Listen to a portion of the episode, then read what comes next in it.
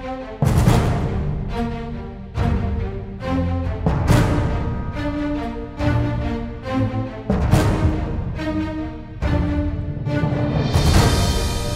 Seja muito bem-vindo a mais um ONCast, podcast produzido pela equipe do Oficina da NET. A gente está chegando na 12 edição. Na edição passada a gente falou de concursos públicos com vagas para TI. Faz convite para você acessar oficinadanet.com.br e encontrar ali a nossa aba de ONCasts para você conferir as edições anteriores. Está bem bacana. Nosso último ONCast e os anteriores também estão legais. Dá uma conferida no nosso trabalho. Hoje a gente vai falar de um assunto que está gerando muita conversa boa e algumas conversas ruins também, que é o Uber e a inserção dele no mercado brasileiro e mundial. A equipe que está sempre aqui com a gente fazendo o ONCast está composta pelo Graziel Graziel. E aí pessoal, tudo beleza? Hoje mais um assunto mamilos aqui no podcast do Oficinanet. Vai ser bastante interessante debater sobre ele uh, e ver algumas escolhas acertadas e outras talvez erradas do Uber.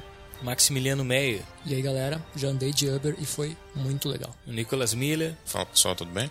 O Daniel Oliboni. Olá pessoal, tudo bom? O Oliboni parece que tá morrendo. E aí pessoal? ah, ô meu e eu, Márcio Borer. O assunto já está aí na mesa. Uber já ficou até meio clichê a gente colocar Uber versus taxistas, né? A gente automaticamente coloca eles frente a frente, como se fosse uma batalha, como se um tivesse que vencer o outro, quando na verdade tudo que se imagina, e eu imagino que desde a concepção do Uber lá nos Estados Unidos até a inserção dele em vários países do mundo, incluindo o Brasil, essa ideia é de incluir e não de substituir nada, né? É, um novo mercado que está surgindo para esse transporte privado, né? Bastante interessante a ideia de de oferecer caronas, entre aspas, como eles dizem, e eles tentando deixar claro nessa briga deles que o táxi é um transporte público e eles são um transporte privado, principalmente pelos táxis serem requisitados pela própria prefeitura, que tem que expedir o, o número de licenças necessário e que não seja algo que polua a cidade com uma quantidade exacerbada de táxis, né? Mas é também um serviço que acabou sendo meio invasivo em certos aspectos principalmente na cidade de Porto Alegre, onde estava praticamente acertado com o prefeito Fortunati que ia rolar uma negociação para ver como seria inserido o Uber na cidade de Porto Alegre. E os caras simplesmente chegaram sem ter combinado nada com o prefeito, sem ter debatido literalmente nada, ignorando o que eles tinham prometido para ele. Então, a gente vai tentar debater um pouco mais sobre isso aí, ver se o Uber tá certo, se o Uber tá errado, se, se os taxistas estão reclamando demais ou se eles estão realmente certos e ver se é correto bloquear o Uber nas cidades que ele está chegando. Só lembrando que depois que houve o problema que o motorista do Uber foi agredido, o prefeito de Porto Alegre marcou uma reunião né, para segunda-feira imediatamente posterior, dizendo que a questão Uber seria tratada, mas até onde eu sei não houve essa reunião, então ficou elas por elas. Cada um mentiu do seu lado. Na verdade, até onde eu sei, rolou essa reunião, mas não foi decidido nada e foi apenas formado um conselho que vai debater novamente sobre o assunto e quem sabe chegar a algum chegar hum, a alguma hum, conclusão. Acho que não vai chegar em conclusão, hein? É bem provável que não. Bom, eu tentei entrar em contato com o motorista do Uber que foi agredido covardemente, né, por mais de cinco homens, todos eles taxistas de Porto Alegre, foi agredido no estacionamento de um supermercado lá da, da capital do Rio Grande do Sul, o Braulio Pellegrini. Eu mandei mensagem para ele, pedi que ele me respondesse pelo menos que sim ou que não, se ele poderia responder algumas perguntas pra gente e acabou não respondendo até então, né? Vamos ver se nos próximos dias ele responde, a gente pode utilizar o material da resposta dele para produzir materiais posteriores, enfim, mas eu não obtive respostas. E a gente também procurou taxistas que foram agredidos por motoristas de Uber mas a gente não encontrou nenhum, Tem então. É, como não encontramos, a gente. Né, então temos aqui os dois lados pesquisados. Bom, para começar nossa discussão, vamos explicar para aqueles que não sabem ainda o que é o Uber. Bom, falando bem rapidinho, já que todo mundo meio que sabe o que é o Uber, é um serviço de carona, né? Onde tu tem uma contribuição, ele é mais barato que o táxi, é bem mais cômodo, né? Geralmente os táxis não oferecem os mesmos serviços que o Uber, que é água, que é chocolatinho, bala, enfim, regalias. Funciona somente através de um aplicativo de smartphone e tu não precisa pagar em dinheiro, não tem esse problema, é tudo via cartão de crédito. Em algumas cidades do mundo ele, ele funciona, em outras ele está proibido e funciona de modo ilegal, e aqui no Brasil não é diferente. tá uma confusão gigante por causa disso. Porto Alegre foi a última da vez agora, onde teve semana passada, da semana que a gente está gravando esse podcast, primeira semana de dezembro, um caso bastante grave, onde um motorista ficou bastante ferido após ser agredido por taxistas convencionais e no momento está uma discussão bem acalorada, mas não está nem perto de ter uma resolução isso aí. É, o próprio post que a gente tem aqui do Cindanet trata, né, explica o Uber como sendo um aluguel de um carro executivo com um motorista dentro ainda, né? Com valores praticamente abaixo, né, de valor tarifas de Abaixo. táxi e também a, a taxa que você paga por essa carona que você locou ela passa grande parte deste valor para o motorista, né? É Ele somente 20%, né? Fica. 20%. fica retido para a empresa. Mas agora com os novos valores do Rio de Janeiro e São Paulo, segundo o pessoal do Uber no Facebook, por alguns comentários que eles responderam, essa taxa provavelmente vai ser elevada para 25%.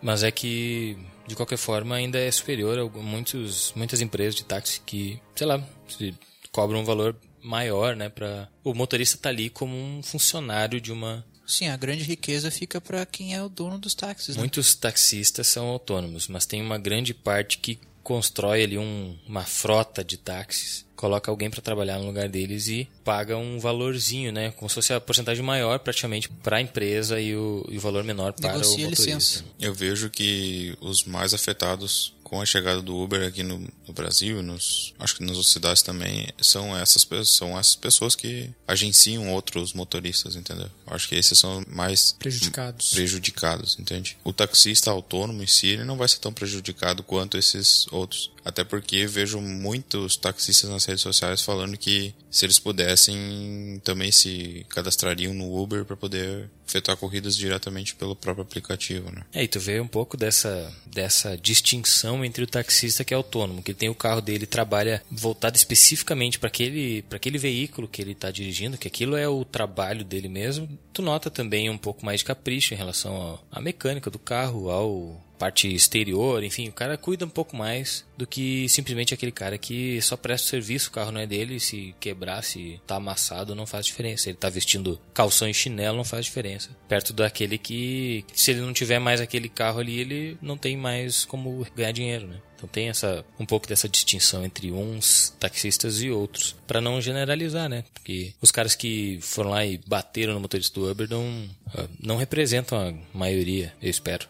É, eu acho que esses caras aí que, na verdade, eles são bandidos, né? Eu considero essas pessoas como bandidos, não são... E de fato tinham ficha criminal. É, tinham ficha criminal também, mas são, pra mim são considerados bandidos, não são taxistas. Eu já peguei alguns táxis também e tive experiências boas e experiências ruins. Quando eu fui com o Adriano até pra, a gente foi para Mato Grosso do Sul a visitar o pessoal lá que vai fazer uma parceria com nós. A gente pegou um táxi entre o hotel e um shopping lá que a gente ia passar a tarde. E o cara simplesmente faltou nos atirar de dentro do táxi, como se nós estivéssemos prestando um favor a ele pegar o táxi dele, entendeu? E por outras vezes foi super tranquilo, tem pessoas educadas que são taxistas e tem pessoas que não são educadas. Mas isso é em qualquer coisa, né? Eu acho que os taxistas em si, eles temem muito pela concorrência, né? Hoje eles são absolutos, tem concorrência somente entre eles, e agora com esse novo sistema aí de carona, eles não conseguem mais monopolizar o valor que é cobrado, porque vai entrar uma concorrência, eles vão ter que ob- obrigatoriamente ou baixar o valor ou simplesmente vão começar a perder mercado. E isso está causando um, um rumor entre eles ou um atrito, porque duvido que eles pagam somente 20% do valor hoje para uma empresa que constrói frota de táxi. Duvido que, ele, que o taxista que trabalha nessa frota ganhe 80% do valor de uma corrida. É difícil. Bom, nós temos uma postagem no Oficina Net que fala especificamente sobre o Uber e coloca um pouquinho sobre essa polêmica com os taxistas. Ao longo do tempo, né, o Uber, que é um aplicativo praticamente novo, né, ele já tem alguns anos, mas que ganhou notoriedade no mundo nos últimos anos aí. E vem gerando desconforto, então, entre os taxistas do mundo todo, mas o Brasil é, tornou algumas proporções ainda maiores. Desde que ele desembarcou no Brasil, há mais de um ano, então, o Sindicato dos Taxistas afirma que o serviço é totalmente ilegal. Para a legislação brasileira, a atividade de transporte individual remunerado de passageiros é regularizada pela Lei de Mobilidade Urbana de 2011 e os taxistas detêm a exclusividade do serviço. Talvez seja por isso que eles batam tanto o pé nesse sentido para pedir que o Uber não seja utilizado nas terras tupiniquins. Mas não, não que seja exclusivo, mas que ela seja mais direcionada a eles mesmo. Né? Não tá escrito lá os, só os taxistas podem, né? Só que é, é o que é o que tá mais dirigido a eles. Né? Os trabalhadores do setor, ou seja, os taxistas, precisam estar cadastrados e precisam seguir uma série de normas né, que são estabelecidas pela lei. Com isso, o Uber não se encaixa nessas regras, tornando né, inicialmente o serviço ilegal. Por isso que o Uber fez, faz questão de reforçar que, que não é um serviço de táxi, que é um serviço privado, você contrata, o, da mesma forma que o empresário contrata um, um motorista para ele, Aqui o Uber é para ser um, uma espécie de motorista particular alugado, né? Exatamente isso. Então, ainda rola e com certeza, como o Max disse, não vai terminar por aqui essa discussão, não vai não vai se resolver isso nos próximos dias, é certo. Sobre a questão da definição do Uber, se vocês pegarem lá no Cadastro Nacional das, das, Pessoas Jurídicas pelo CNPJ do Uber, ele está registrado como uma empresa de desenvolvimento e licenciamento de programas customizáveis de computador. Então, o Uber em si, ele não é uma empresa de prestação de táxi nem de prestação de motorista. Como que funciona? Uma pessoa que quer cadastrar o seu veículo e disponibilizar ele no Uber para poder prestar o serviço de carona remunerada, no caso, ele precisa ter uma empresa individual registrada como uma pessoa que faz transporte particular e então ele se cadastra no Uber. E o Uber o que que faz? O software só redireciona as pessoas. Por isso que entra essa discussão dos taxistas, porque o Uber em si, ele não faz nada em relação a transporte de pessoas. Ele é um software que permite que as pessoas cadastradas disponibilizem o seu serviço. E cada pessoa que é cadastrada no Uber e tem lá o seu veículo registrado no Uber, ele tem que ter uma empresa e ele presta serviço para o Uber. É assim que funciona. Então, o camarada que, digamos, né? Estou fazendo aqui uma, uma analogia meio burra e tal. Mas o cara que tem uma van escolar, que leva as crianças para a escola de manhã e à tarde. Ele tem um automóvel que está autorizado a fazer transporte de pessoas. Obviamente que o Uber não permite que seja um carro grande, que seja branco, por exemplo, né? Tem que ser preto. Tem que ter. Não, tem uma Sim, é, tem, é tem não preto, né? mas não pode ser branco é. e tem duas cores que não podem ser. É que na categoria black, né? Obviamente tem que ter um carro black. Mas ah, se for o Uber X ou Uber X, tu pode ter carro prata ou azul ah, escuro. Não, existem duas, menos branca e laranja. São as duas cores em Porto Alegre. Ah, Cada sim, região eles não aceitam laranjas. um ah. tipo de cor. Em São Paulo os táxis são brancos, então provavelmente lá tu não pode ter Uber X na cor branca. Ok. Então, uh, se o Uber é um fornece o contato, fornece a pessoa para que o motorista leve ela para onde for, enfim, preste serviço de, de motorista, o cara que teria uma tem uma van escolar e se encaixa dentro dos parâmetros das regras estabelecidas pelo Uber X, por exemplo, que não é o Black, então, uh, ele poderia tranquilamente ser um motorista do Uber. Sim, se ele atender às exigências que pedem para ser um motorista do Uber, ele poderá ser sem problema nenhum. A única coisa é que na CNH dele tem que ter que ele exerce atividade remunerada, enviar lá uma série de atestados que não têm antecedentes criminais pro, pro Uber, enviar os documentos do veículo, se o veículo também for aceito e se enquadra nas categorias aceitas por cada categoria de Uber, ele pode prestar o serviço sem problema nenhum.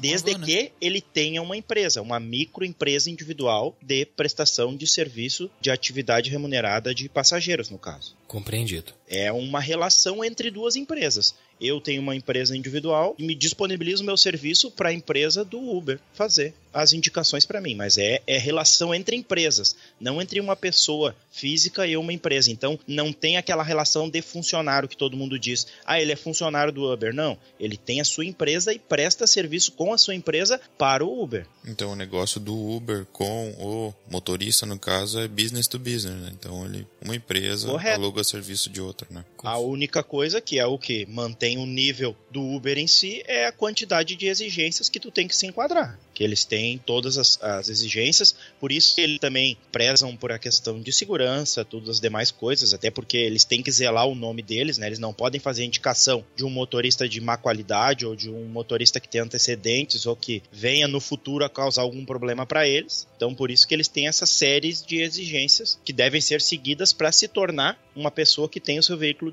disponível pelo Uber. É, e como é esse negócio business to business, uh, já descarta a afirmação que as pessoas costumam fazer de que o Uber ele é ilegal, né? Porque como tu tem a tua empresa lá, que tu tá cadastrado como um cara que, que oferece serviços de transporte, seja privado ou qual é que é esse outro esse serviço paralelo que tem, uh, segundo o artigo 170, parágrafo único da Constituição Federal, é assegurado a todos o livre exercício de qualquer atividade econômica, independente de autorização de órgãos públicos, salvo nos casos previstos em lei, ou seja, tu vai poder fazer tuas corridas com o Uber tranquilo porque tu é um direito teu tu poder exercer essa tua profissão de motorista e ganhar um dinheiro com isso. Tá, mas aí, no entanto, aí existe salvo. Aí existe leis municipais que dizem que é exatamente o que eu ia falar. Bom, o Max teve esses tempos em São Paulo, foi lá para cobrir um evento pelo Cindanet e ele teve a oportunidade então de andar de táxi e andar de Uber. É, de táxi. Eu já tinha tido a oportunidade antes. Só a oportunidade de andar de táxi é claro.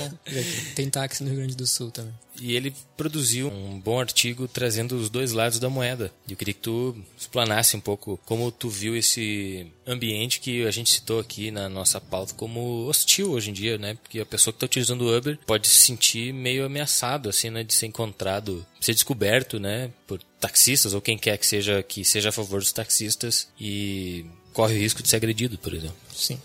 Tá, então, sugiro primeiro que as pessoas leiam depois da entrevista, tá bem, tá bem legal. Eu coloquei os dois lados. Entrevistei um taxista que eu peguei do aeroporto de Guarulhos para São Paulo e peguei um Uber da Avenida Paulista até o local do evento. Bom, taxista que eu peguei, ele era de uma cooperativa de táxis, né? Ele era funcionário de uma cooperativa, ele trabalhava no aeroporto de Guarulhos, taxista fixo. O que, que ele me disse? Ele me disse que ele não pode pegar um passageiro que não esteja dentro do aeroporto de Guarulhos e aí já começa, já era uma, uma crítica deles, da classe taxista, porque o Uber, quando ele tá andando pela rua, se ele vê uma pessoa se a pessoa chama com o aplicativo, no caso, né? Ele pode parar e pegar qualquer pessoa que ele quiser. Já o táxi não, o táxi é proibido. Se ele é visto pegando uma pessoa fora do, do aeroporto de Guarulhos, que é o local dele, ele é multado. Então já era uma crítica nesse sentido. O taxista, né? O senhor Hiroto, se não me engano, era um japonês já de idade avançada. Ele dizia que ele trabalhava cerca de 16 horas por dia para conseguir arcar o, com as contas da casa dele. O senhor Climério Inoto. Inoto, não é Hiroto. Isso. Baiano ainda por cima, parece. Baiano, um filho japonês. japonês. Gamoró.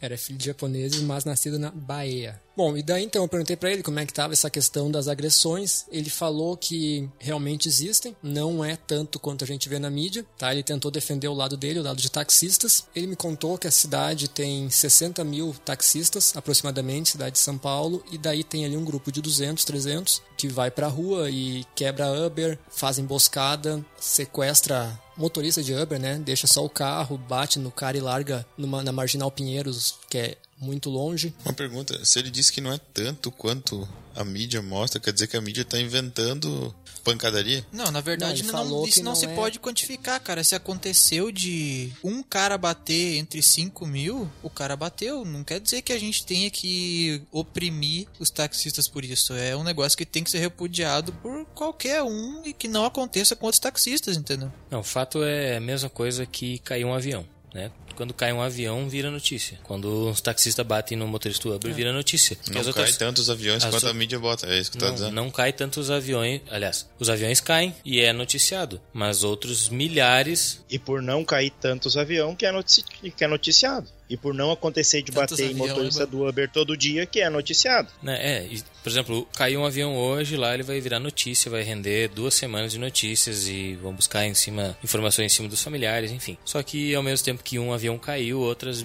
centenas de milhares pousaram tranquilamente nos seus destinos, entendeu? Ao mesmo tempo que um motorista de Uber foi agredido em Porto Alegre, outras dezenas de motoristas fizeram o serviço deles e foram para casa. Centenas e milhares, né?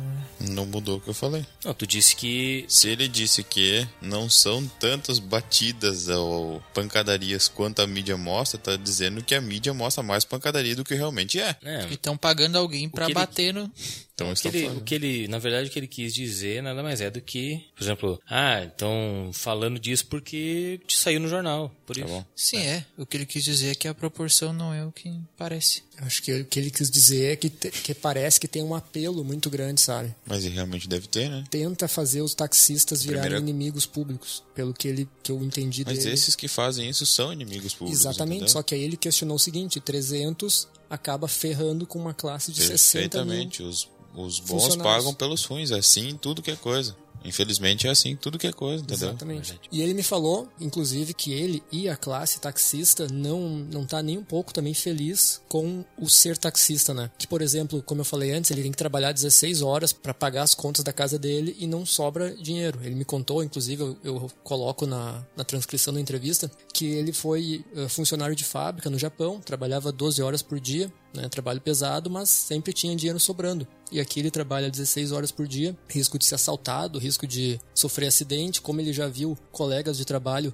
eh, sofrendo acidente porque dormiu no volante, né? É uma sobrecarga de trabalho e daí depois que tu sofre o acidente, a tua empresa que tu trabalha, a tua cooperativa de táxis não te ajuda em momento algum, eles te esquecem, te abandonam, tu que te vira, se tu tem um seguro, beleza, senão tu vai no INSS tentar alguma coisa. E ele falou que tem muito taxista que ele sabe que no dia que o Uber foi aprovado, no dia seguinte eles já estão trocando pro carro preto. Foi o que eu falei? Porque é, o que eles fazem com os taxistas hoje em São Paulo, e acredito que no Brasil inteiro, Um abuso. é um abuso. E ele, e É ele assim como todos, muitos né, taxistas se sentem revoltados. Ele falou que ele tem amigos taxistas que já compraram um carro e deram para alguém dirigir no, né, botaram de Uber e colocaram um amigo para dirigir. Ele falou que ele, para ser bem sincero, ele falou: "Ah, eu tenho vontade também, eu só não faço porque é ilegal e seria desleal com eu e meus próprios colegas, mas que tem muita vontade, porque o motorista de Uber ganha. Aí começou a discussão das taxas, né? Que o motorista de Uber não paga imposto, o que eu discordo, não é verdade? Que o motorista de Uber tem tudo facilitado, que o motorista de Uber pega mais pessoas por causa de aplicativo, entrou numa outra discussão. Mas resumindo, então, ele O motorista de Uber, por exemplo, não ganha porcentagem de desconto na compra de um Ele carro. paga o valor integral do carro. né? É, que um taxista E ganha. normalmente um carro de va- valor maior do que os taxistas utilizam. É isso. taxista ele tem desconto de 30% no valor de um carro novo. É aí que tá. É fora toda a isenção de impostos, né? O motorista do Uber ele tem que pagar os impostos Exatamente. referente à empresa que ele criou, né? Além INSS, o MEI, no caso, Além disso- a cada nota que ele emitir, que é a cada corrida. E além disso, o motorista do Uber tem que pagar IPVA, que taxista não precisa. Isento de PVA e IOF, IPI na, contra- na compra do veículo, isenção de IS, eh, ICMS, eles também têm, e as cooperativas eh, são isentas de taxas, né? De ISSQN, no caso. E os motoristas de Uber ainda também recebem menos, né? Pela corrida.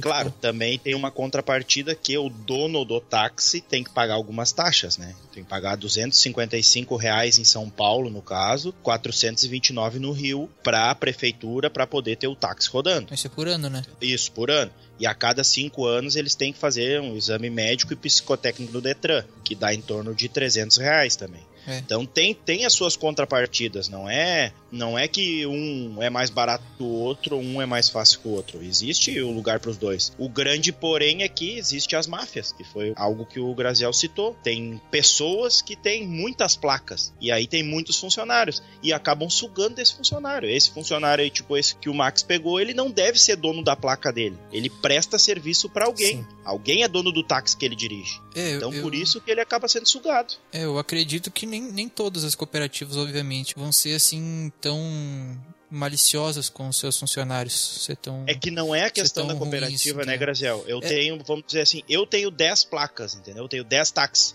Eu deixo ele cadastrado na cooperativa lá. Não é a cooperativa em si que é de má fé ou que usa de má fé essas coisas todas. É alguém que tem X táxi lá cadastrado em várias cooperativas diferentes, por exemplo. É umas pessoas específicas que têm uma certa quantidade de táxis e colocam seus funcionários. Esses caras não tinham que passar no psicotécnico lá, primeira coisa. Mas pode, será que pode ter mais de uma cooperativa mesmo? O mesmo táxi. Não, Não, o- você tem- o, você tem tipo, 20, dono do, digamos. táxis lá, ele tá mais de cooperativa. Digamos que tu é dono de 20 carros. E aí tu tá trabalhando na área do taxista do Max, que trabalha só dentro do carros lá. aeroporto. Daí tu tem três carros lá, três na Isso, outra. eu tenho né? Três carros que pegam pessoas no Ah, aeroporto. sim, é por região as cooperativas, né? Tá certo. Três, três carros que pegam lá só no, no, no Jardim Botânico, nem sei se tem São Paulo, que eu não E conheço. outra coisa, se não me engano, foi no Fantástico que saiu há pouco tempo atrás, acho que não sei se faz um ano ou dois, a respeito disso aí, das máfias dos táxis, que tinha gente que te chegava a ter 50, 50 permissão de táxi em São Paulo. Imagina, isso é uma mina de dinheiro.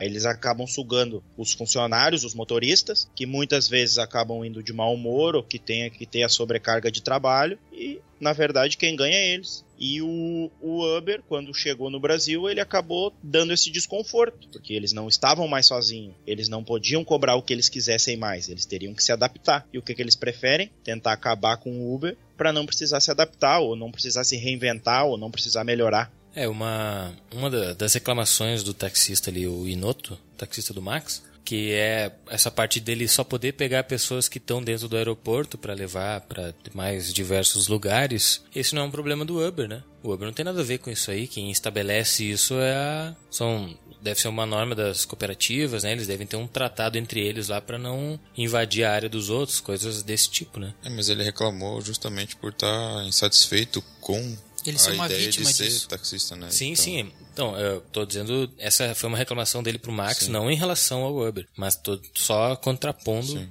que ele, né, tá dizendo Ele tá que insatisfeito de ser taxista, ele provavelmente seria um das pessoas que ele conhece. Ah, com certeza. Ele falou que por ele colocaria um, um Uber. Se não fosse ilegal, como ele falou. Essa palavra que ele usou. Bom, e tu também pegou um, pegou uma carona com o Anderson. Isso. Só terminar a parte do taxista, que a gente tava falando agora do negócio dos impostos. Essa semana, com toda a discussão que deu de Porto Alegre, eu vi um taxista falando que, ok, eles não pagam IPVA, não, eles têm desconto na compra do carro, mas que depois, quando tu vai vender um táxi, teu carro, se ele tá 40 mil na FIP, tu vende por 25, sabe? Então, tu ganha na hora de comprar, mas tu perde na hora da venda. Então, só é pra- normal com todo mundo. Qualquer carro que tu vai vender É, é, mas eu normal isso. vi, eu vi o que, que eles fazem é esquentar o táxi pra virar um carro de pessoa física e aí vender ele como carro normal, não como um carro de trabalho. E eles E conseguem. acabam ganhando dinheiro igual, Isso. porque se eles compram com 30% de desconto da tabela FIP, É, eles têm que ficar. podem quanto- muito bem por vender por menos. Eu não sei quanto tempo ele tem que ficar, se é seis meses ou três anos agora, eu não tenho certeza da informação, tá? Mas eles têm um tempo que eles têm que ficar com o carro, não pode revender esse carro, mas depois eles podem tanto transformar esse carro não como um táxi mais, mas sendo um carro deles, como pessoa física, tornar a placa cinza, e aí eles revendem ele como não sendo mais um carro de táxi, entendeu? Não, E sem falar que... O único exemplo, problema é o seguinte: no caso do taxista, ele precisa ter um carro para atuar, entendeu? E ele não pode estar fazendo essa troca de carro, passando para pessoa física, porque ele vai precisar provavelmente do dinheiro para poder comprar o outro, né? Então ele tem que fazer essa troca muito rápida para poder ter um carro novo. Provavelmente isso. Mas eu conheço um ex-taxista que transformou o carro dele, que era um táxi, comprou com desconto. E digo mais: deve ter muita gente no Brasil que é taxista só no papel para poder comprar o carro com desconto e não exerce ou faz uma viagem lá, diz que fez uma viagem no mês, Só eu conheço mais dois também. ah, faz isso e aí compra o carro com 30% de desconto e no final do, do uso do táxi vai lá e transforma ele como pessoa física de novo e converte o carro para vender pelo preço da FIP, entendeu? Foda, né? É, tem casos e casos. Ou o cara pode também ser taxista e comprar um segundo carro, ou um terceiro, enfim, e utilizar ele como táxi no, no período que é necessário e depois transforma ele para pessoal, entendeu? Para utilizar de forma pessoal. Eu só não sei se tu pode ter dois carros, acho, ao mesmo tempo com a mesma licença. Bom, então falando do, do lado do motorista de Uber, né, que eu peguei, a primeira impressão, óbvio, como todo mundo que pega um Uber, é o carro, a hora que tu entra, um Hyundai Azera, lindo, impecável, bancos de couro, tipo um carrão mesmo. O Anderson, no caso, tava, era um cara bem vestido, ele era um cara bastante inteligente, conversei bastante com ele. Eh, Ele era corretor de imóveis, né? Ele só fazia corridas de Uber no horário que ele não estava na imobiliária e ele falou que era temporário, estava fazendo aquilo ali até ele porque a, a corretagem no momento estava muito fraca, né? Vendendo pouco imóvel por causa da, da do preço e tudo mais da crise, então ele estava tirando um extra com a Uber. Ele me disse que ele conseguia tirar 2.000, 2.500 por semana. O valor me parece alto, né? Não sei se é real, não sei se ele mentiu, não sei se ele falou verdade. Talvez tenha gente que tire até mais. Enfim, não questiono isso. Ele contrapôs todas aquelas aqueles argumentos dos taxistas que eles não pagam imposto. Ele falou que o Uber paga sim, que o Uber paga imposto X, imposto Y. Ele me falou inclusive de uma pesquisa que saiu na revista Veja, se não me falha a memória, que analisou os gastos de taxista e os gastos de Uber, né, num período de 12 meses, e o Uber gasta mais. Eu procurei essa reportagem na internet e eu não encontrei. Então, eu não sei se ela é verdadeira, se ela é falsa, mas só trazendo o dado que ele me passou. E se ela for verdadeira, imagina num período maior de tempo então, né? Sim. Porque eles têm que trocar de carro direto toda hora, independente de táxi ou, ou Uber, e ainda assim o Uber tem que pagar com todos os impostos em cima. Bom, ele já tinha o carro, né? Daí ele disse até, ele comentou que veio bem a calhar, ele já tinha o carro, era um carro pessoal dele. Só o que ele fez foi se cadastrar no Uber, foi bem fácil. Rapidinho ele já começou a fazer a, a corrida como motorista de Uber. Uh, uma coisa que ele falou que é muito interessante, que eu acho que deve dar muita raiva, né? essa é a palavra, nos taxistas que são explorados, é que, por exemplo, tá tendo muita apreensão de veículos em São Paulo, eu acredito que nos outros lugares também. Só que se tu tem o teu carro apreendido pela, pela companhia de trânsito, não lembro o nome agora, e o teu carro vai para o depósito e tu perde um dia de trabalho, depois tem que pagar multa para tirar, tem que pagar guincho, o Uber, né, eles como empresa te restituem cada centavo que tu gasta nesse processo. Eles te pagam o valor que tu perdeu naquele dia, eles te pagam o valor do guincho, eles te pagam o valor do depósito do carro tá? Então tu não tem um, um centavo, né, que sai do teu bolso. E já em contraponto, como o seu Rinoto disse, se ele se acidenta, se acontece alguma coisa com ele, é te vira. Não quero nem saber. Tu só trabalhava com o meu táxi, mas o momento que tu bate, que tu não pode trabalhar, o azar é teu. Furo pneu. É porque o próprio Uber está aconselhando os motoristas a continuarem, eh, mesmo recebendo multas e tendo o carro apreendido, né? Sim. Porque é eles que estão falando, ó, a gente vai continuar atuando mesmo sendo ilegal, porque a gente acredita que a gente vai conseguir vencer. Agora, no dia da gravação dessa, desse podcast, dia 3 de 13 de dezembro. dezembro, a regulamentação do Uber está sendo debatida pela Câmara Legislativa do Distrito Federal. Ou seja, isso é um passo bem interessante. Concordo, acho, com a regulamentação dele, tornar ter leis e poder ser. Com certeza, acho que todo serviço tem que ter uma regulamentação, senão vira um negócio Exato, acho que de escampo. Mas Precisa no, ter lei. no Distrito Federal ele tá circulando normalmente, né? Eles estão debatendo, já- já tentaram vetar uma vez e o governador vetou esse pedido para proibir o Uber e agora eles estão debatendo novamente se vão proibir de fato ou não. Só ah, dando uma informação para quem entende mais de direito, que não é o meu caso, eu sei só por cima, que o Distrito Federal ele não tem regras de município, né? Ele não é um- uma cidade, ele é um distrito federal, o que na legislação, o que na prática do direito confere a ele leis parecidas com o de um estado. Ele é um território nacional, mas digamos que ele seria um estado. Então ele não tem, por exemplo, uma Câmara de Vereadores, ele tem uma Assembleia Legislativa. Então as regras que porventura possam ser decididas para todos os municípios do Brasil não vão se encaixar para o Distrito Federal. Ele vai ter leis específicas, leis que peguem, no caso, os estados. E o que for aprovado lá fica restrito ao Distrito Federal? Se for uma lei estadual, né, ou uma lei distrital, distrital no caso, fica para lá. E o que diz a legislação brasileira sobre o transporte privado de pessoas, Graziel? Então, primeiramente, acho que seria interessante a gente saber qual é a atual situação da- das cidades que já tem o Uber, né? Que no caso então é, é município de São Paulo, Porto Alegre, que por enquanto está vetado o uso de Uber, não, eles não podem estar presentes na- nas ruas. Tem também em Minas Gerais, em Belo Horizonte, que a BH Trans está desenvolvendo uma categoria de táxis chamados táxis premium, que é mais ou menos o que também está desenvolvendo a cidade de São Paulo, que logo mais eu vou estar explicando mais detalhadamente como é que é que funciona. Mas no Distrito Federal, como a gente já havia comentado também, eles estão discutindo o que vai ser feito, mas por enquanto está liberado o Uber nas estradas. E no Rio de Janeiro tinha sido inicialmente proibido, mas agora está liberado novamente. No entanto, ainda assim estão tentando achar uma maneira mais, entre aspas, legal para o Uber poder transitar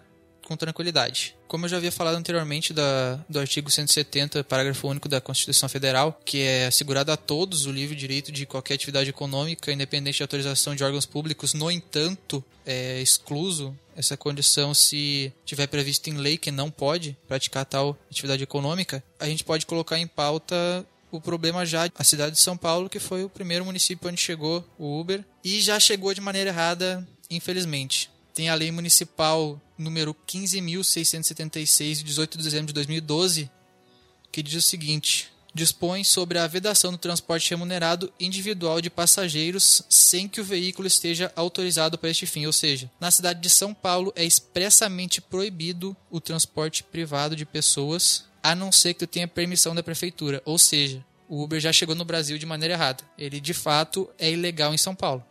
É preciso ver em legislações de, das outras cidades que ele está presente ou que ele pretende chegar, se de fato não tem essa lei que não permite que seja feito transporte privado de pessoas, a não ser que tu tenha autorização da prefeitura. Então, em São Paulo, ele de fato é ilegal. Esse é o primeiro parênteses que a gente tem que abrir. No entanto, em outras cidades que talvez não tenham essa lei municipal que veda essa utilização de serviços de transporte individual, a gente tem também a, a ministra do STJ, em um evento que ela teve em Brasília, ela acabou falando que essa tentativa de municípios e estados de proibir o Uber é inconstitucional, porque tem um, um artigo na Constituição Federal que delimita que é possível essa, essa prática aberta do Uber. No entanto, ela sempre tem restrições. E é exatamente o que acontece nesse caso de São Paulo, que o pessoal do Uber está completamente errado, ele não tem nem o que reclamar, porque de fato está lá nas leis municipais de São Paulo que tu não pode transportar pessoas de maneira privada se tu não tem permissão da prefeitura. E se é uma lei, os caras são obrigados a seguir. Eles estão errados e continuam insistindo lá em São Paulo. Mesmo é o que a gente falou de Porto Alegre, tá certo? Porto Alegre pode até ser que não tenha. Não, cheguei a, a procurar, não consegui encontrar alguma lei que seja como essa de São Paulo que corta, não, não permite que sejam feitos esses transportes privados. Então,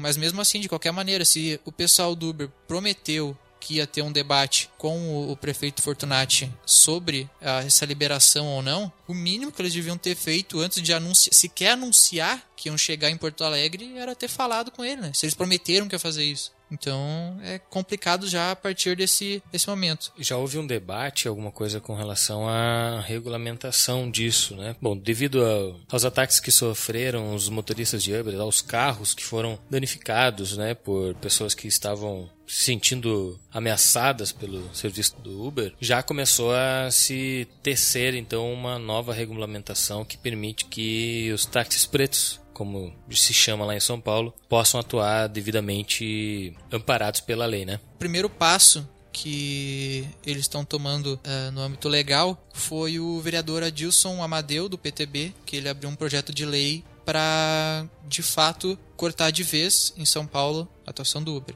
E fica vedado, então, fica proibido, no âmbito da cidade de São Paulo, o transporte remunerado de pessoas em veículos particulares cadastrados através de aplicativos para locais pré-estabelecidos. Então, se de fato deixar de ser um projeto de lei e entrar em vigor, provavelmente o pessoal do, do Uber vai passar muito mais dor de cabeça que já estão passando de tendo carros apreendidos e tendo que pagar essa multa de R$ 1.700 cada vez que algum carro é apreendido. É que assim, ó, como o Graziel falou, São Paulo pode criar lei, só que essa lei pode ser inconstitucional se for olhar lá de Brasília, da lei federal. Ela não é inconstitucional então, porque, porque São Paulo tem essa lei que precisa uh, mas ela não, não ser inconstitucional. a ministra disse que é uma lei que pode ser inconstitucional? Ela pode ser ela pode ser inconstitucional se não tiver essa lei que não permite que sejam feitos transportes privados sem permissão da prefeitura. E São Paulo tem essa lei, entendeu? Por isso que no caso de São Paulo não pode ser inconstitucional. É constitucional. Ah, agora que eu entendi. Então, a solução que a Prefeitura de São Paulo uh, encontrou ou está encontrando é, entre aspas, inaugurar essa ideia dos táxis pretos, como eles mesmos chamam, né? O táxi preto, como eles estão chamando. Que eles vão sortear 5 mil novos alvarás que dão permissão para rodarem esses táxis pretos com todas as delimitações, exigências de segurança que é preciso em um táxi comum. No entanto, com certas diferenças, obviamente, para que seja ao menos comparável com o serviço do Uber. E é... certamente vai precisar pagar uma taxa, né? Pra ter esses alvarás. né? Sim. Que Eu acho que é o principal, É. é a principal foco da prefeitura de São Paulo é que eles não estão arrecadando uma taxa específica com o Uber. É, a- assim como a- eles arrecadam com o táxi, as cidades não estão não estão arrecadando nada com isso, né? Esse é o grande problema para as cidades. E que de fato tem que acontecer. Não pode só Uber estar pagando o imposto Não, deles ali eu no acho justo federal também, e ter, ele- ter carros rodando no, no âmbito municipal e o- a prefeitura não tá ganhando nada com isso, entendeu? Mas se eles não pagam ISSQN, por que, que, que é o imposto municipal? Como assim? Hoje foi dito que não pagava ISS. Não ISSQN. paga o ISS. Taxista não. Tá, mas não tô falando do taxista, tô falando do, do motorista de Uber. é, do se Uber. o táxi não paga, por que, que o do Uber tem que pagar? Se, é o, se o que eles estão reclamando é isso, né? Que eles não pagam as mesmas coisas que os taxistas pagam. Se não é eu que tenho que decidir. Então, esse táxi preto, ele vai precisar ter certas ah, regalias para quem utilizar o serviço, mas obviamente ele vai ser mais caro. Por essa lei que eles estão tentando introduzir, que foi já introduzida a portaria pela Secretaria Municipal de Transporte de São Paulo, eles vão poder ter um preço de no máximo essa taxa que é cobrada pelos táxis vai ser no máximo até 25% mais caro do que a taxa de um táxi comum. Então, esse preço certamente vai ser mais caro e não mais barato, como é o caso do Uber. E essas regalias, entre aspas, que o cliente vai ter, obrigatoriamente são ar-condicionado no carro, vai ter um mapa digital no painel que ele vai poder acompanhar o trajeto que o motorista deverá fazer com a visualização comum, como tem em todos os GPS. Também vai ter que ser um carro sedã SUV ou Station Wagon, que é a SW. Uh, a pintura, como o próprio nome diz, vai ter que ser preta e também o motorista vai ter que ter algum curso especial que vai ser disponibilizado provavelmente pela prefeitura, que obviamente eles vão ter que pagar, como é em todos os casos de todos os táxis. E o principal dos aspectos, creio eu, do táxi preto. O motorista não pode ter antecedentes criminais, senão ele não vai poder ter o alvará do táxi preto. Que é o exigido pelo aplicativo hoje, é a mesma coisa. É, e o pessoal, Resumindo o pessoal do Uber, aí, eles vão cobrar as mesmas taxas que cobram do taxista e não vão dar os 30% de desconto na hora do cara comprar o carro. não, é vão isso? cobrar mais taxas. Eles vão poder cobrar É. até 25% mais caro. E não vão dar os 30% de desconto para comprar um carro novo. Resumindo, eles não querem acabar com o Uber, mas querem acabar no caso, né? Mas o pessoal do Uber também já pronunciou que, independente desses 5 mil alvarás, eles vão continuar transitando por enquanto de maneira ilegal. O que eu acredito que não vai durar muito, porque uma hora eles vão acabar desistindo. Porque eu não acredito que, da maneira que o Uber roda hoje, se pagando alguns impostinhos a mais ali, vai, vai continuar. Eu acredito que tá com os dias contados no Brasil do Uber. Tu acha que o Uber vai acabar no Brasil, então? Eu acredito que uma hora os caras vão desistir, cara. Eles vão ter que estar toda hora pagando multa, toda hora uh, tendo que retirar carro de motorista onde é que tá recluso. Fosse Eles isso, querem, se fosse resumindo, o, governo do Brasil quanto dos municípios querem manter os táxis e querem criar as maiores dificuldades do mundo para quem é um usuário do Uber, é isso? É, eles. Não é que eles querem criar dificuldade. Tem que entender que de fato é preciso ser regulamentado esse serviço. Tem que ser um serviço mas- que, que tem esse benefício municipal que por enquanto não tem ah, no Uber. Esses impostos que o Uber paga não beneficiam diretamente a, a cidade em que ele está atuando. Então é legal que seja regulamentado de maneira correta isso, mas não apenas retirar, né? Seria legal se eles tentassem encontrar uma maneira de manter o Uber, mas eu acredito que da maneira que eles querem fazer não vai dar certo. Na real, eles estão só criando uma cortina de fumaça. Não, nós vamos legalizar assim, assim, assim, assado. Só que vai se tornar inviável. Vão cobrar mais do que cobram para um taxista. Não vão dar as isenções de impostos que dão para um taxista. Quando que vai ser viável isso? Nunca. É, na real, se eles vão dar isenção de imposto que dá para um taxista, eu não, não tenho certeza, não encontrei nada É, sobre. só, só ouvi falar que, tu, que eles vão cobrar, inclusive, a mais do que cobram de um taxista. Não vão dar isenção nenhuma. E vão dizer assim, não, aqui é regulamentado. Se quiser, pode usar o Uber aqui, tem que pagar taxinha tal e tal e tal. Só que acaba se tornando um negócio que vai ser inviável para um motorista lá fazer. Vai ter que cobrar o dobro ou o triplo, aí ninguém vai querer. Eu acredito que o Uber jamais vai terminar. E que ele vai, vai virar alguma coisa regulamentada e vai trabalhar em conjunto com taxistas. É uma revolução, né? Que seria o ideal, né? Tem, Se sofre. fosse, se fosse alguma coisa que as leis. As leis são feitas para adequar ao povo. Como novas tecnologias e novas tendências surgem, adequa-se a leis para que possa suprir as necessidades do povo, entendeu? Uh, se isso fosse verdade, a gente já teria muito mais locadoras de cinema, locadoras de filme. Aqui você pode ver que as locadoras estão terminando, se já não terminaram em algumas cidades. Hoje existe DVD, enfim, existe Netflix, outras formas de você assistir filmes que não uma locadora. E assim é o processo do táxi. Vai acontecer a mesma coisa. Cara, mas se for por isso, eu acho muito mais fácil o, o Uber ser obrigado a se adaptar às leis do que as leis terem que se adaptar ao Uber, né? O Uber é mundial, cara.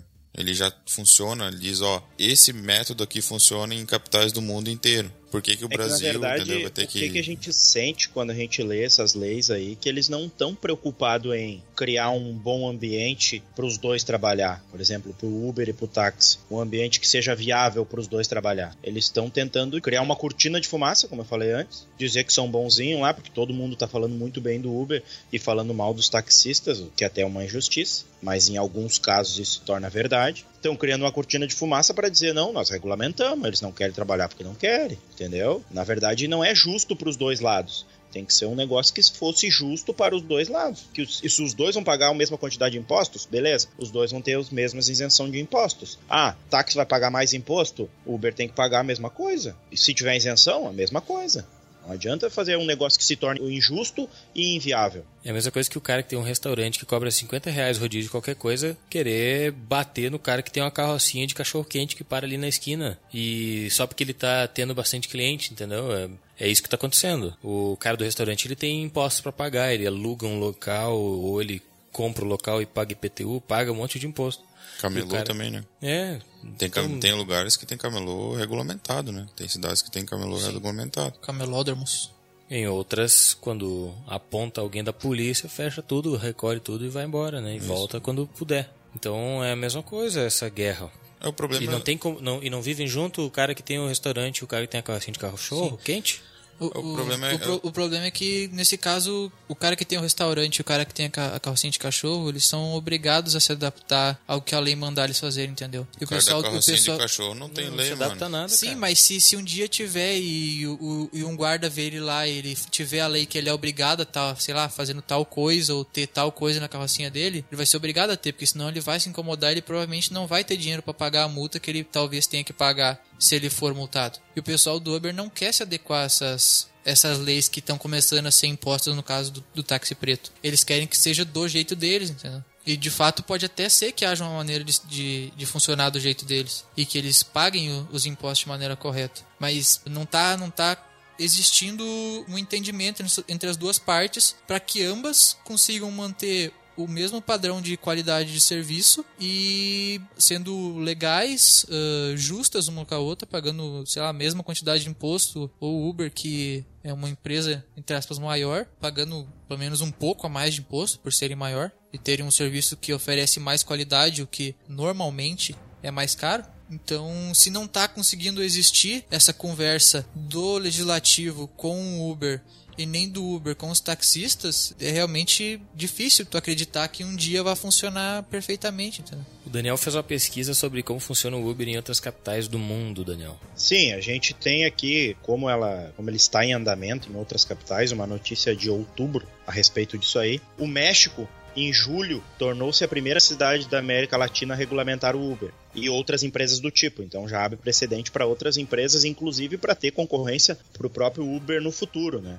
Então, tem umas regras que impõem uns valores para os veículos, impostos e tudo mais. Nas Filipinas, foi o primeiro país a adotar uma regulamentação de nível federal, eles vão poder atuar em todo o país. Na Austrália também, a capital está regulamentando o serviço. A partir de 30 de outubro deste ano, agora, os motoristas terão que se registrar, passar por alguma checagem, criminais, infrações de trânsito. Outra cidade é Singapura, que anunciou também plano recentemente regulamentar. Na Índia, é regulado na cidade de Calcutá, então já existe regulamentação. Nos Estados Unidos, que é um dos principais focos aí. Mais de 50 jurisdições no país têm regulamentação para empresas como Uber. As regras daí variam de cidade para cidade, né? Então a gente vê um movimento que acontece aqui no Brasil também. Num primeiro momento existe a repúdia dos taxistas e alguns conflitos e tudo mais, só que todo mundo entende que é uma concorrência justa e sadia, então os próprios países, as próprias capitais estão adotando leis e estão procurando regulamentar o serviço, porque acham que é um serviço que vem aí para competir, que não é injusto e nem nada fora do normal. Então eles estão procurando regulamentar também nessas outras cidades aí. Na Europa também tem um Tribunal de Justiça da União Europeia que está analisando esse tipo de serviço, classificando ele como transporte ou digitais e decidindo sobre a sua legalidade, né? Então a gente vê um movimento no mundo todo onde atua o Uber para regulamentação. Ou não. A Alemanha bloqueou em todas as, todas as cidades. A Alemanha é bloqueado. Uh, França. Toda... A França deu uns perrengues. Alemanha, Bélgica, França, Holanda, Itália e Espanha está Exato. proibido. Alguns países bem tradicionais, né? Bloquearam totalmente. E, e Londres, por enquanto, tá? Ah, vai ser decidido agora nesse mês de. Foi deve ter sido decidido agora por esses meses a respeito dele ser liberado ou não. A Londres é proibido e eles estão analisando. Países de emergentes, né, menores, de terceiro mundo, como a gente chama, o Brasil se inclui nessa, estão regularizando. É, mas a gente tem que entender também que nesses países pode variar os direitos de um taxista, né? O que, que é que ele tem que pagar, o que, que é que ele não tem então, que pagar. É. Não adianta a gente só falar, ah, tal país pode, por que, que o Brasil não pode, entendeu? A gente tem que avaliar se em tais países a legislação por lá, por exemplo, se, se lá em tais países os taxistas têm tantas isenções de impostos. O negócio tem que ser avaliado também, entendeu? Pode ser questões financeiras também, né? Sim. Uma corrida de um táxi na Alemanha deve custar não sei quanto, né? Não tenho esse valor. Mas pode ser que seja mais barato, que não convém o Uber estar tá junto também, né? Aqui ele está entrando para ser um serviço melhor e mais barato. Quem sabe nesses outros países o serviço do Uber não seja tão melhor quanto um táxi normal. Não. E aí não cabe tão melhor, acredito que seja, mas tão barato quanto ele é a diferença aqui no Brasil, eu acredito que não seja tanta a diferença, entendeu? E outra coisa mas que pode acontecer pode ser que seja países mesmo. é não haver uma discrepância tão grande entre o veículo que presta serviço para o Uber Exato. e o veículo que te transporta no táxi. Aqui no Brasil a gente vê uma discrepância muito grande na condição do veículo no veículo que é e essas coisas, entendeu? E será que onde o Uber está trabalhando tranquilamente ou mesmo de forma ilegal ainda, o número de táxis diminuiu? É bem possível que não, né? Na verdade, Uma... deve estar trabalhando em conjunto, talvez possa ter diminuído alguma outra corrida, mas acho que o mercado entre ambos somente, se e somente ser equipararem a quantidade de táxi para a quantidade de motorista Uber para poder ter uma fatia de mercado retirada dos taxistas, entende? É, Como ele é relativamente novo, não existem ainda estatísticas precisas sobre isso. Mas acredita-se que não tenha dado muita diferença, não. Mas que uma não... coisa é certa: a qualidade do serviço dos táxis melhorou, né? Sim. Em esses lugares parece que sim. Tem até tem até uns taxistas de Fortaleza que inauguraram um, uma, entre aspas, cooperativa dentro do, de um grupo de taxistas, né? Eles inauguraram um, uma espécie de associação entre eles, que eles se obrigam a usar terno, oferecer coisas para os passageiros deles, como chocolate, bala, coisa que o Uber oferece também, sabe? Que é uma coisa mais inteligente que isso, que se adequar é, e se melhorar adequar, o serviço? Sim, se adequar à concorrência, por que não, né?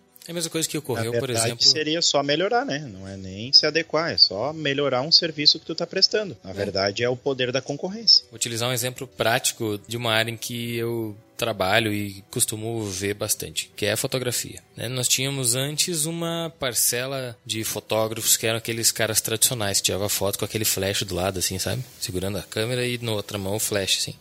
Tirava foto. Aquela foto mais simples impossível, que é a foto que qualquer pessoa tira. E aí vieram, começaram a surgir pessoas mais novas, com uma mente renovada, material diferente, começou a utilizar cenários diferentes para fazer as fotos. Não tem mais aquelas fotos que se tinha antigamente das crianças sentadas em cima daquele cavalinho, pá, sabe? Que todo mundo tem uma foto em casa que a mãe levou para tirar a foto num estúdiozinho, assim. Dentro de uma casinha, com os cabelos feios, enfim. Acho que é um trauma que eu tenho. Eu também não. Eu tenho. E então ah, na medida que, que as novas pessoas vieram surgindo, que pessoas que eram muito mais novas do que aqueles fotógrafos antigos, e hoje isso pode acontecer comigo também, né? Se eu trabalhasse com fotografia, tem pessoas que são bem mais novas que eu e que fazem um trabalho tão bom quanto e muitas vezes melhor e cobram mais caro, e mesmo assim você perde espaço, porque tu tá ultrapassado, tu chegou no teu ponto máximo de, de, de recursos, de experiência e estacionou ali, né? Os táxis Pode ser que no início eles chegaram a um ponto em que estacionaram. E aí eles estão até hoje nesse ponto. E agora surgiu uma coisa, um outro serviço que está bem acima deles. Está oferecendo algo que é muito melhor que brilha nos olhos das pessoas. Te dá prazer de pegar um, uma carona no, no Uber para É, fazer só, um. só de ser um carro mais de luxo já. Enfim, então é essa concorrência que é totalmente legal, né? É claro que tem que ter a regulamentação, enfim, mas a concorrência tá absolutamente legal. Surgiu uma coisa melhor, bom, então eu tô atrasado, tô, tô ficando para trás, vou tratar de melhorar eu também, ué. Até E que- vocês sabiam que dentro do próprio Uber existe uma concorrência? Não? Porque o motorista ou o veículo, ele tem uma classificação, tem uma avaliação do usuário que já utilizou. Ah, perfeito. O Uber especificamente, ele só exige que tu não tenha antecedentes criminais, que tu tenha lá que tu pode exercer atividade para transporte de pessoa remunerada e tu cadastra o teu veículo dentro lá do ano que ele exige e tudo mais. A tua avaliação, até inclusive tá ali nas sugestões de quem vai se tornar um motorista ou qualquer coisa do tipo do Uber, é que se tu fizer um melhor caminho, tu vai ser o melhor avaliado. Se tu vestir uma roupa profissional adequada, que todo mundo diz que é exigência do Uber usar terno ou não, isso não é exigência. É que na verdade eles te aconselham por quê? Porque vai aumentar a tua avaliação, tu vai ter mais corridas com isso. Então, dentro do próprio Uber, existe uma concorrência. Oferecer água, sair do carro, abrir a porta para o passageiro entrar, manter o carro limpo, perguntar em relação ao ar condicionado e ao som se tá bom ou se não tá. Isso tudo vai contribuir para que ele tenha uma avaliação melhor e consequentemente ele tenha mais adeptos ao seu veículo. A questão da tecnologia já mostrou que o avanço das coisas faz que mercados mudem, né? Exato. A mesma coisa que o táxi está acontecendo hoje com o Uber. Pensa a, fita, a fabricante de fita cassete, quando surgiu o CD. Pensa o produtor de CD quando surgiu o MP3. É verdade. É, A própria. tiveram que ou mudar de ramo ou mudar o produto que se, que se produzia para produzir o que o mercado exige e tiveram que mudar. Infelizmente as coisas acontecem. Eu acho que eu entendo também o lado dos taxistas que veem a comodidade do que eles estão atuando hoje, que prestam apenas o seu serviço, não precisa se preocupar com a mudança, com a, a incerteza de perder mercado, com a incerteza de perder corridas e dinheiro, no caso, né? Ah, eu entendo o lado deles também. Então, É, no mundo da tecnologia, no caso, vamos aqui está a oficina NET, propriamente dito. No, nos táxis e em outras áreas não é tão rápida essa necessidade de mudança. Né? Na tecnologia, se tu tem uma empresa que desenvolve sites, se tu utiliza a mesma técnica, os mesmos recursos por 5, 6 anos, tu ficou para trás, né? Sim. Então tu precisa estar se atualizando todo ano. Todo ano tu tem que estar oferecendo coisas novas, é, mais recursos, mais beleza no teu design, enfim. Senão tu fica para trás. Os táxis e outra área, outras áreas também demoram um pouco mais para surgir uma inovação, para tu ter que se adaptar nesse sentido, né? Então agora aconteceu. Então agora essas pessoas precisam se adaptar, senão elas vão acabar ficando para trás. As pessoas vão deixar de usar não porque o Uber é mais novo, mas porque o Uber é melhor, ele oferece mais serviço, cobra a mesma coisa, cobra mais barato muitas vezes, enfim. Tu falou, Daniel, de algumas características e exigências do Uber. Sabe dizer pra gente quais são os tipos de Uber que existem espalhados pelo mundo? Nós sabemos que aqui no Brasil tem o Uber X e o Uber Black. É, aqui no Brasil só tem dois tipos de Uber que é trabalhado. Qual que é a diferença as mais? capitais, E aqui em Porto Alegre, só por enquanto o, o X. O Black ainda não está disponível em Porto Alegre. Nas outras capitais tem os dois já. Quais são as diferenças básicas? Existem cinco tipos de, de Uber: o X, o táxi, o Black, o SUV e o luxo. Aqui no Brasil só tem o X e o Black. Exigem uma lista específica de veículos. O mais velho que aceita são veículos 2008, tá? O X, ele é uma categoria de um carro mais comum, com capacidade até quatro pessoas, que é a opção econômica do, do Uber que é o que está funcionando hoje em Porto Alegre. Nas outras cidades já funcionam os dois. O Black é o serviço original do Uber, que você é atendido por um sedã de alto nível com capacidade para até quatro pessoas. Os serviços que ainda não estão no Brasil é o Uber Taxi, que você uh, solicita um táxi que estão de acordo com as exigências do Uber, que esses táxis são idênticos a táxis comuns, mas o pagamento é feito pelo aplicativo, que não envolve dinheiro, assim como funciona normal. SUV, que vai ser que é um utilitário esportivo, né, que vai até o local com capacidade para até seis pessoas, o que traz um grande benefício para quem tem uma família grande lá e não cabe num táxi comum. E o luxo, que é chamado de Lux, que enviará um carro de luxo com capacidade até quatro pessoas, tá? Em Porto Alegre e no Brasil, os mais antigos são veículos 2008, tá? Então é tem entre Audi, tem veículos da Chevrolet, tem veículos de todas as marcas que são aceitos. Uh, estilo, Punto, Fiesta Sedan, Focus, então praticamente todas as linhas de veículo 2008 considerado uh, veículos de porte médio para veículos de porte alto são aceitos pelo Uber aqui no Brasil. E nesse caso aí de que podem ser carros até 2008, né? Isso já vai ser uma adaptação que se for aprovada essa lei em São Paulo do, do táxi preto, que se o Uber quiser participar já vai ter que se adaptar, porque no máximo cinco anos pode ter o carro, não pode se Em Porto passar. Alegre aqui também outros, outras requisições é que o carro tenha quatro portas, se for o X, tá? Tenha quatro portas, ar condicionado, qualquer cor menos branca e laranja e em Porto Alegre não aceita caminhonetes. O Black, ele tem como requerimento que seja quatro portas, tenha ar-condicionado e banco de couro. O Black é a categoria de luxo aqui no Brasil, no caso.